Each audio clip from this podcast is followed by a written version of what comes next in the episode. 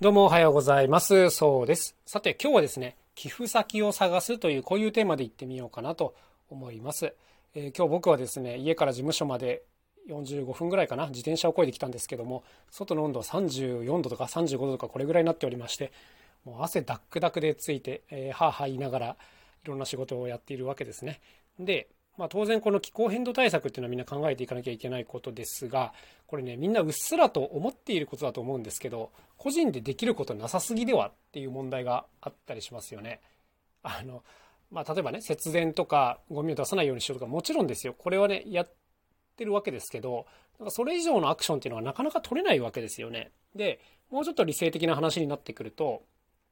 例えば、えー、買い物先を選ぼうっていうのがあったりしますよね。何を買うかっていうのが、まあ、未来への投票であるっていう有名な言葉がありますが、まあ、これは本当その通りだと思います。えー、日用品とかを買う時もね、どの企業が出してるものを買うのかっていうのを選ぼうっていうことですね。その企業ごとの取り組みとかをよく調べると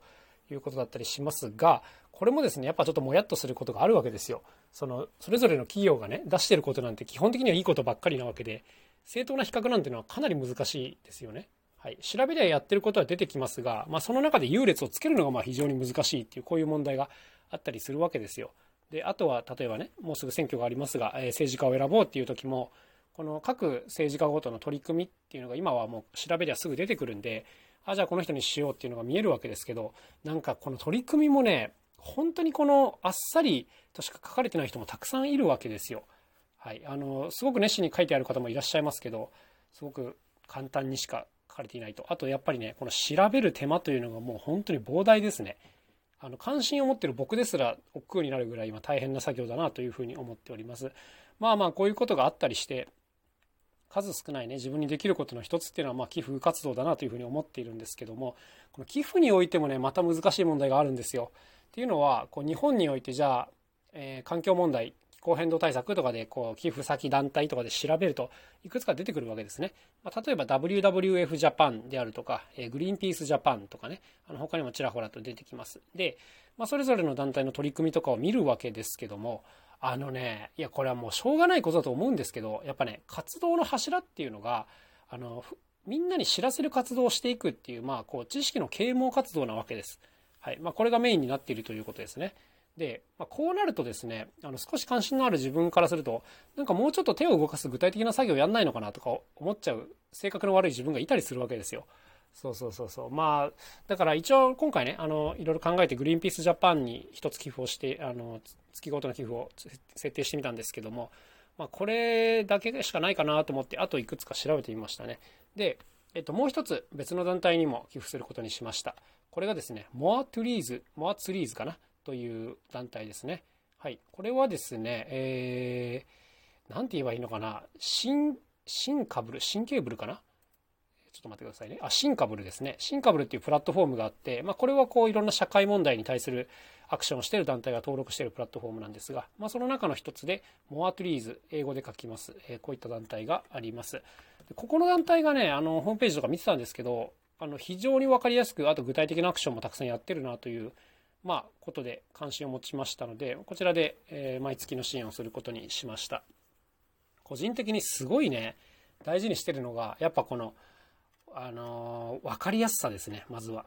で、この団体は何をやってるの？とか、で、この団体は、あのー、まあ、寄付したお金をちゃんと使ってくれるの？とか、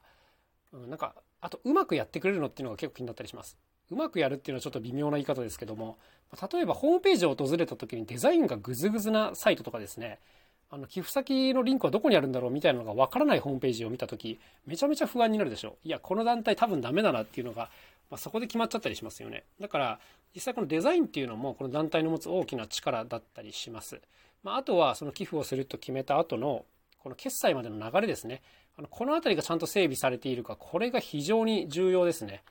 うん、例えばね、じゃあそうですね、月1000円寄付するとするじゃないですか。で、えー、その1000円っていうのは、まあ、クレジットカードなのか、えーまあ、銀行引き落としなのかいろいろ選べたりするわけですけど、まあ、例えば手数料っていうのがかかったりしますよね、決済には。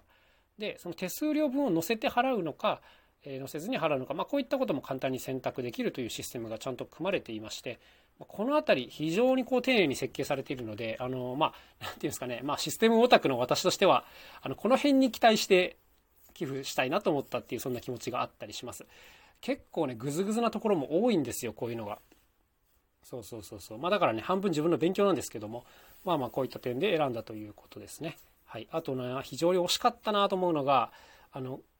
環境に対してアクションをされている方で CO2 を直接回収するっていう取り組みをしている方がいらっしゃるんです。個人的にはこの方にも寄付をしたかったんですけどあの残念ながらですねこの方のところにはこう月額支援のシステムが整っていなかったんですね。要するにこう銀行口座だけポンと書いてあってこちらまでお願いしますみたいなこと書いてある。でこれはあの個人的にはですねまあ一回大きな額振り込めばいいじゃんと思うかもしれないんですけど、まあ、それだとね関心持ち続けられないんですよ。そう。だから個人的にはこう毎月少額でもいいから継続的にやっていくっていう方がいいかなと思ってるんですけど、まあ、残念ながらこの方このシステムがなかったので今回はちょっと対象から外れちゃったなということですね。もったいないなと思いながらちょっと見てましたね。はい。というわけで今日は寄付先を探すというテーマでお届けしました。だからまあ何が言いたいかっていうと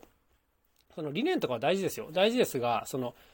見てるユーザー側に何が伝わってくるのかとかね。あとその全体の設計がちゃんとできているか。この辺で選ばれるケースが結構多いんじゃないかなと思っている。まあそんなお話でございます。それでは今日も一日頑張っていきましょう。暑いですけどね。また明日お会いしましょう。さようなら。そうでした。